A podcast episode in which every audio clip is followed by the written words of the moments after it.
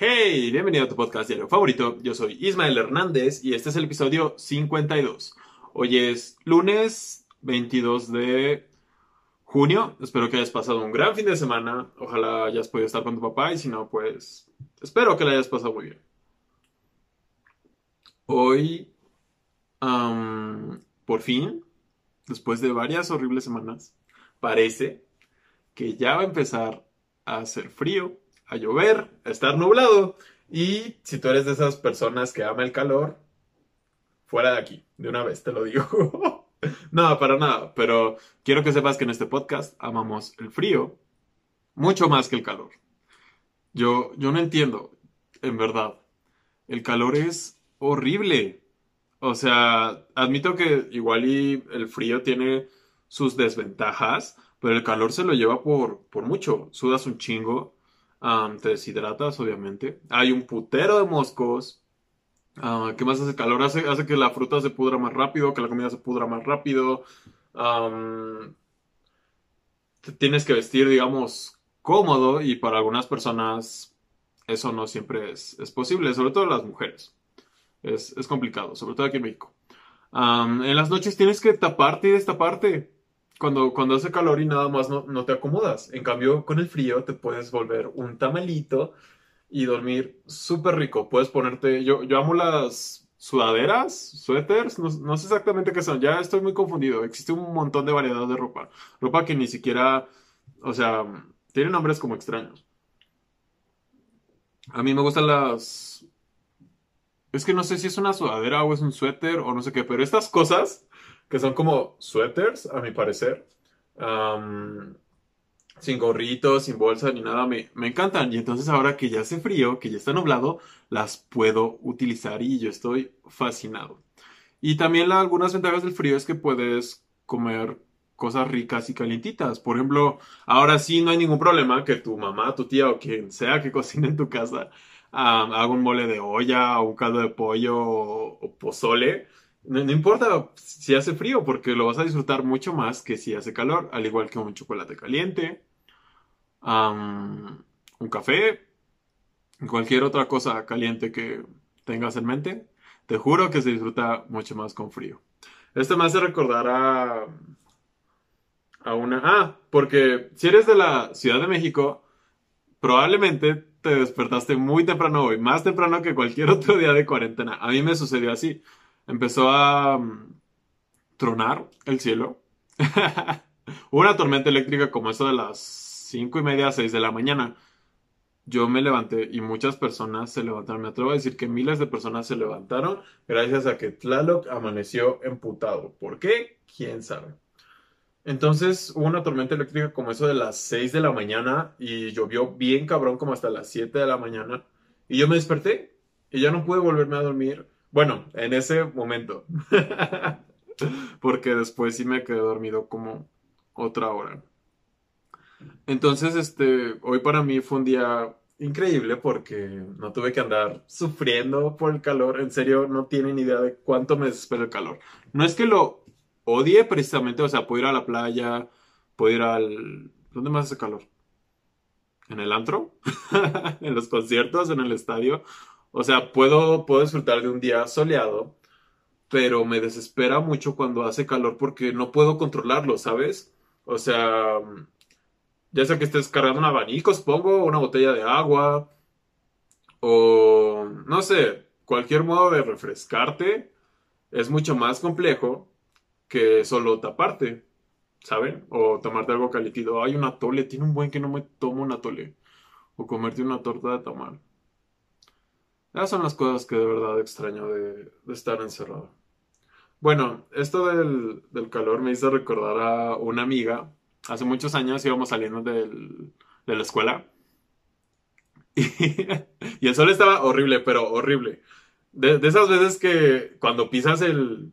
Cuando vas caminando en la banqueta o en el pavimento te queman los pies. Así de caliente estaba ese día. Y me acuerdo que salimos y el sol estaba con todo, con todo, y dijo, ah, puto sol, chinga tu madre, o algo así, ¿no? Así, maldito sol. Y una señora iba pasando, y se detuvo así como muy indignada. y le dijo, oye, no, no digas eso del sol. En serio, en serio, ahora que lo pienso, sí es bastante absurdo. Creo. Y nosotros nos quedamos como de. Ok.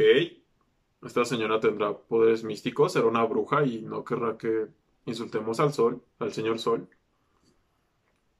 A lo cual después dijo que el, muy este, de forma amigable, el sol nos da vida, sin el sol no estaremos aquí, el sol hace que crezcan las plantas y la comida, etcétera, y que te sientas feliz. Nos empezó a dar como un sermón acerca del sol y fue como, ah, está bien señora. y, ¿saben? El sol está a no sé cuántos millones de kilómetros de la Tierra, entonces seguramente si le mientas la madre al sol, no va a pasar nada, ¿ok? No importa si alguien le dice puto sol horrible te odio o maldito calor. No va a pasar nada. Y muchas personas tienen cierto conflicto con, con las groserías, ¿no?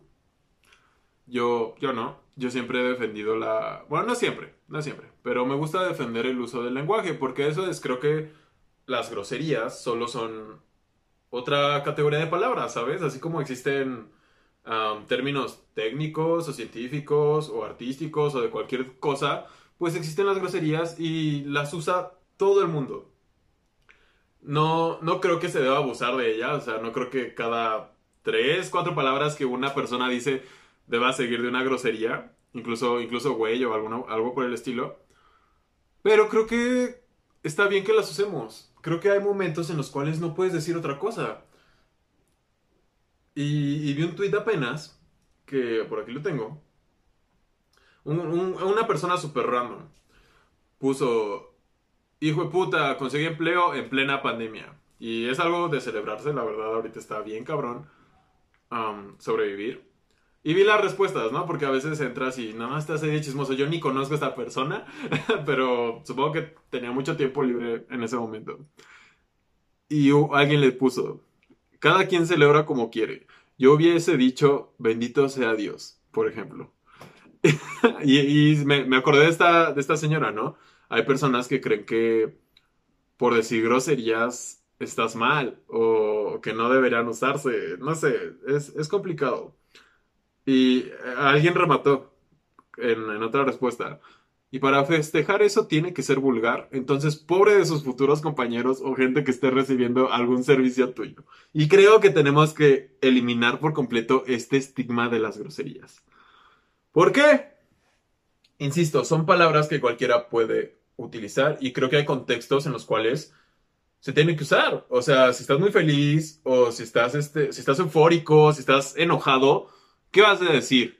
¿Vas a utilizar otras palabras o, no sé, vas a decir, oh, estoy rebosando de felicidad, por fin conseguí un empleo? No, nadie habla así y si hablas así, pues está bien. Esa es otra. creo que nadie esto, espero que entiendan este punto porque suena medio raro. Nadie es nadie para juzgar a los demás, ¿sabes? Y es muy difícil entender esta idea. Nadie es nadie para juzgar a los demás. Definitivamente hay acciones que socialmente no están permitidas y por, por alguna razón no están permitidas porque le hacen daño a otras personas. Ok, eso sí lo tenemos que juzgar, no me malentiendas. Pero hay otras cosas que, que solemos juzgar y no nos damos cuenta porque todos lo hemos hecho, que realmente no son importantes, no te están afectando. ¿Y tú quién eres? Dime tú quién eres para venir a juzgar cómo se viste, cómo habla alguien, cómo se viste alguien, cómo habla alguien, cómo se expresa alguien, cómo es la vida de otra persona. Creo que nadie tiene ese derecho. Entonces, este, en este podcast también defendemos el, el uso del lenguaje y me causa mucha gracia la gente que se ofende por, porque utilizas muchas groserías o porque utilizas groserías. Porque como si esa gente nunca hubiera hablado como tú, nunca hubiera hecho groserías como tú. O es más, no dijera groserías en su día a día. Las groserías o malas palabras, no entiendo por qué le pusieron malas palabras. Yo no creo que una buena, o sea, no creo que haya buenas y malas palabras. Porque, por ejemplo, una mala palabra sería algo que representara algo feo. Bueno, las groserías la mayoría de las veces representan algo feo. Sin embargo, muchas veces las usamos para algo positivo.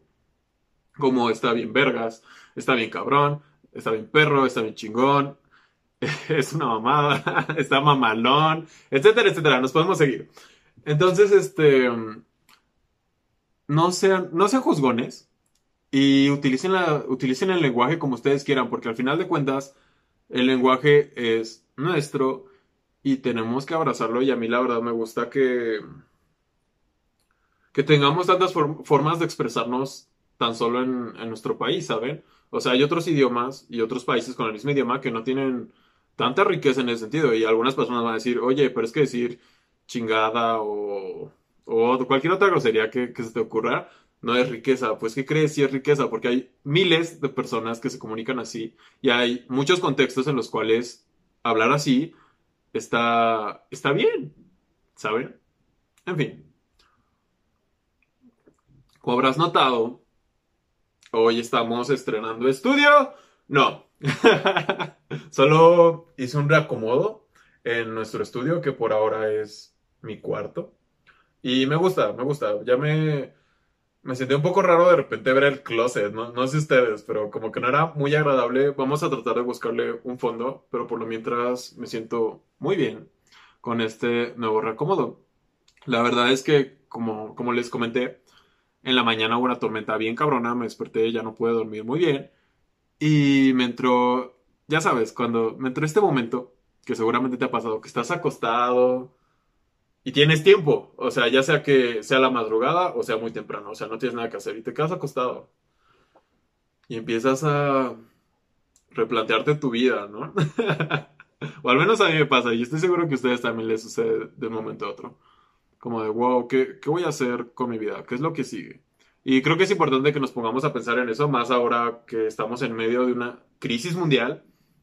Creo que es muy importante que reevalúes, que evalúes, que te replantees, que te construyas tus prioridades, tus expectativas, tus objetivos, tus metas, etc. Estás a muy buen tiempo. 22 de junio. Ya vamos a entrar a la... Mejor dicho, ya estamos en la segunda parte del año. A ver, no fue mayo. Sí, ya. No, espera. Wow, ya vamos a entrar a la segunda mitad del año. Ustedes también tienen que contar desde el principio cuando cuentan los meses. Es algo que siempre me ha sucedido. Siempre, siempre, siempre. Bueno, el chiste es que vamos a recordar este año por mucho tiempo, ¿ok? Y muchas cosas están pasando y van a estar escritas en los libros de historia. Y ya sabemos que los niños que les toca hacer exámenes de historia sobre el, sobre el 2020 van a estar mucho más jodidos que nosotros. Entonces, yo en algún episodio dije que, este es el año en el que todo puede pasar. Así que asegúrate de que si tú quieres que algo pase, haz que suceda. Estamos muy a tiempo de que todavía el 2020 nos tenga buenas sorpresas, porque malas sorpresas y sorpresas, vaya que hemos tenido. Ya estamos a unos días del apocalipsis, según unos, yo, yo no creo, y aunque estuviéramos cerca del apocalipsis, pues hay que seguir viviendo. Yo estaba hablando de otra cosa. Del estudio. ¿De qué carajo estaba hablando? Wow. Lo siento, a veces me, voy.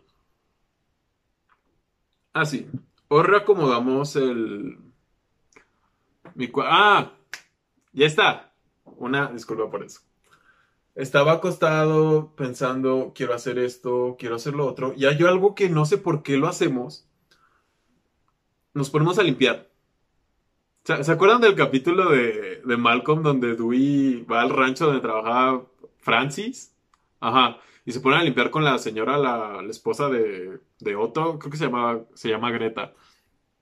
Que porque limpiando se le van las culpas. Pues póngale que yo y algunas personas, al, parecer, cuando organizan su casa, su cuarto, sienten como que están replanteándose su vida, ¿no? Como que están resolviendo una parte muy importante de su vida. Lo cual este, puede ser que te esté motivando a, realizar un cambio, pero realmente si solo haces eso no vas a estar arreglando nada, ¿sabes? Solo vas a estar arreglando un pequeño espacio de, tu vida. Sí es importante que tengan limpio su cuarto y todo eso. Entonces me levanté con muchas ganas de replantearme mis metas, mis objetivos y mis prioridades. Y entonces me puse a reacomodar mi, cuarto, mi estudio, cuarto, ya no sé qué carajos es esto.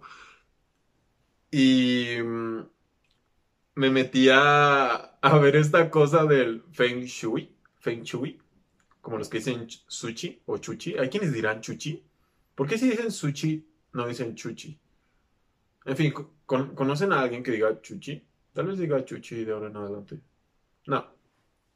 Feng Shui. ¿Qué carajos es el Feng Shui? Bueno, ya había escuchado por ahí que era una forma en la cual puedes apoyarte para diseñar un espacio. Hablando de forma arquitectónica. Ajá. Pero sobre todo un diseño como de interiores, ¿sabes? Y me metí a ver y resulta que el Feng Shui, mejor conocido como la geomancia china, es una práctica pseudocientífica. Yo no había escuchado el término pseudocientífico, pero no hay que ser un genio. Este, pseudocientífico significa que no es científico, que parece que es científico, pero no es científico. Y ya con eso ya es como de, ok, este, al, al menos están admitiendo que, que es fake, ¿no? bueno, no que es fake. Este, lo, la, esto del Feng Shui resulta que es una, literalmente significa viento, agua. Feng Shui, viento, agua. Y habla sobre la relación armónica que existe entre los seres humanos y el ambiente. La naturaleza, la tierra, el sol, la luna, las estrellas, el viento, etcétera, etcétera, el agua. Y ahora, antes era aplicado por civilizaciones antiguas para construir un templo o una estatua de, algún dios o algo así este, en cierta dirección hacia el sol y la chingada. Hoy lo utilizamos para ver dónde ponemos la caja de arena de nuestros gatos, en qué pared recargamos nuestra cama, ah, de qué color hay que pintar nuestra habitación. Entonces me metí a ver qué onda con el Feng Shui y dije, ok, vamos a, vamos a tratar de apoyarnos en nuestro nuevo cambio de vida, empezando por, por acomodar, acomodar mi cuarto. Y encontré algunas cosas interesantes te voy a dejar abajo el link para que más o menos veas si tú también quieres como reacomodar una u otra cosa en, tu vida y en tu cuarto. ok, hay, hay, cosas chistosas. Por ejemplo, leí que no debes poner tu cama con los pies apuntando hacia la ventana porque se lleva tus energías. No lo sé. Nunca, creo que nunca he dormido así. No es cierto, mi cama sí estaba así. Tal vez por eso tenía menos energías día a día. Pero una cosa que me llamó muchísimo la atención es lo de los colores. Te dicen que tiene que ser de la habitación. Estamos hablando de la habitación, de un dormitorio, mejor dicho. Hay colores blancos y como cafecitos. Y hay un punto en el que dice que colores. Ah, supongo que la traducción sería aduraznados. Color durazno. Colores, tonalidades durazno. Y resulta que esta tonalidad en el Feng Shui funciona para atraer a parejas. Ajá. Para, para tener pegue, ¿ok? Vamos a, vamos a dejarlo así. Y dije, wow. Y hay una nota que dice, oye, ten cuidado con, con las tonalidades aduraznadas. Porque bien se sabe que puede atraer a tu pareja, pero si abusas de ella, puede atraer a una persona y luego a otra y luego a otra y luego a otra. Así que la próxima vez que les digan facilotes o facilotas o algo por el estilo, échenle la culpa al color de, su casa o algo así. Si tienen algún tono duraznado, digan, oye, pues es que este no es mi intención que te enamoraras de mí, seguramente son mis cojines color durazno.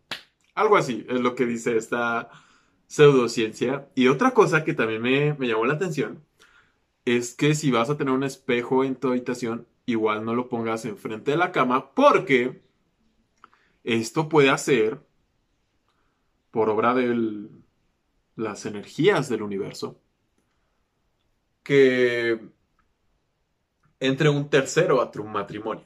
Así tal cual dice. Es más, lo, lo voy a confirmar. Bla, bla, bla, bla, bla. No lo pongas porque invita a una tercera persona a entrar a tu matrimonio. Lo cual Igual, si en algún momento te cachan, recuerda que tienes que portar bien, ¿ok? El adulterio está mal, está en la Biblia, y si no, aunque no creas en nada, tienes que respetar a las personas, ¿ok? Tenemos, tenemos que respetar a las personas, y etcétera, etcétera. Este, entonces si alguna vez te cachan con tu amante o así, le dices, mi amor, es que pusiste el espejo enfrente de la cama. ¿Cómo querías que no me acostara con tu amiga Laura? o algo por el estilo. Ahora, esto me hace pensar que, por ejemplo, si yo fuera polígamo o sí, ¿no? Se llama polígamo, poliamoroso esa madre, o si practicara la poligamia, es decir, más de una pareja sentimental, afectiva, sexual. Pues imagínate, tal vez estas personas tienen toda su habitación pintada de color durazno y toda una pared enfrente de su cama espejo. ¿Sabes a qué voy? Claramente, con el Feng Shui, esto atraería un buen de personas, se armarían tríos y no sé qué otras cosas. Así que utilicen el Feng Shui o el Feng Shui, como quieran llamarle, a su favor. Por lo pronto yo traté de posicionar las cosas. Ah, hay una, hay una que dice que tu cama tiene que estar viendo hacia la puerta, o sea, desde tu cama. Porque, ah, porque tu cama es la, la pieza principal de tu recámara y tiene todo el sentido del mundo. Entonces, tu cama es la que rige así toda la armonía y todas las energías del universo sobre ti y el ambiente. y tiene que estar a punto, o sea, desde ahí tienes que poder ver la entrada porque según el Feng Shui, así vas a poder ver lo que viene en, en tu vida. Ajá, ¿tú, me entiendes. ellos piensan que, por cierto, ¿quién carajos inventó el Feng Shui? O sea, fueron los chinos, pero creo que hay un libro y todo el rollo. Ahí, métete a investigar. así no, nadie te agarrará por sorpresa, ni, ni, nada. También dice que tienes que tener una base de. una cabecera en, tu cama, la cual es bastante útil para otras cosas. Y etcétera, etcétera. Hay muchas cositas del Feng Shui. Entonces, este, métete al abajo, igual y ahora que estamos encerrados y pues cada vez ahí nos, nos aburrimos más pues tal vez un, un de tu, de tu casa o de tu dormitorio podría estar bien. Te lo recomiendo ampliamente. Pon tu playlist favorita y ponte a, a ver que no tengas muchas cosas de color durazno ni espejos enfrente de tu cama. O si te interesa, pues, pues creo que está bien. Algo que siempre he querido mm, en, mi, en mi habitación, más allá del feng shui, es un mini refri. Así es. hubo, un momento cuando, cuando él me salí de casa de mis, papás, yo este... Yo tenía una novia y ella me ayudaba, ¿no? Ella, como escoger las cosas de, que iba a usar ahora en mi nuevo, en hogar, etc. Y me acuerdo que queríamos comprar un mini refri. Porque, eh, mira, un mini refri es una compra muy estúpida e innecesaria. No necesito un mini refri. Es para huevones. Y además va, va a alimentar este, el alcoholismo, mi gula, etc. ¿Por qué? Porque solo voy a tener tal vez cervezas, jugos. O sea, puedo tener muchas cosas guardadas, pero seguramente van a ser cervezas y dulces. O, helado. Amo el helado. O boings congelados, ¿no? Estaría, estaría increíble tener boings congelados ahí al lado de tu cama. ¿Lo ven? Es, es una mala idea. Y esto, esta idea comenzó en mí. Esta idea se introdujo en mi cerebro. Y yo sé que ahorita estoy diciendo que es una compra estúpida, pero si en algún momento, que sí, ese momento va a llegar. Yo, yo puedo comprar mini refri y tenerlo en mi cuarto, lo voy a tener. Y ya después se los enseñaré. pero esto surgió porque en los hoteles, una vez fui, fue un hotel, no piensen mal, fui, fui con mi papá a ese hotel, fue un viaje muy chido. Este, había un mini refri y tenía dulces y tenía agua y se ve increíble, tenía unas luces súper super bonitas y era como, wow, quiero, necesito en mi vida un mini refri para ser más improductivo, más dragón, más alcohólico, más todo, menos, este, una mejor persona. Porque piénsalo, si yo tuviera un mini refri aquí en mi habitación, lo único que estoy cambiando, o sea, me estoy ahorrando 20 pasos a la cocina. Ok, por 20 pasos voy a gastar mi dinero en un mini refri. Lo cual te va a volver, bueno, me va, me volvería y te va a volver también a ti si tienes un mini refri o piensas comprar un mini refri, en alguien más flojo. El mini refri es para personas flojas. Entendería que, no sé, si tienes un estudio de, de tatuajes, o si tienes que guardar cosas en cierto lugar o un carrito de comida, etcétera, ok, un mini refri es totalmente comprensible. Pero para una persona que vive en un departamento y a 20 pasos está el refrigerador. Un mini refri es una cosa bien, bien absurda y bien estúpida. Igual, no importa, este, cuando estuve pensando en mis metas a futuro, claramente agregué el mini refri. Algún día tendré un mini refri y le vamos a poner nombre y le vamos a llenar de stickers y definitivamente vamos a tener boings congelados con chile y chamoy. Wow, qué delicioso. Oye, paletas heladas. Wow, ya, suficiente. Mm, en fin. Eso fue todo por hoy. Este fue el episodio 52. Vamos a seguir adecuando el estudio. Y espero que lo hayas disfrutado. Te mando un fuerte abrazo. Recuerda que estás muy a tiempo. Muy, muy a tiempo. No sé qué edad tengas, no sé cuál sea tu situación económica. Pero estás en el tiempo perfecto para replantearte tus metas e ir por ellas. Yo creo en ti y mucha gente cree en ti. Te mando un fuerte abrazo. Yo soy Ismael Hernández y nos vemos mañana.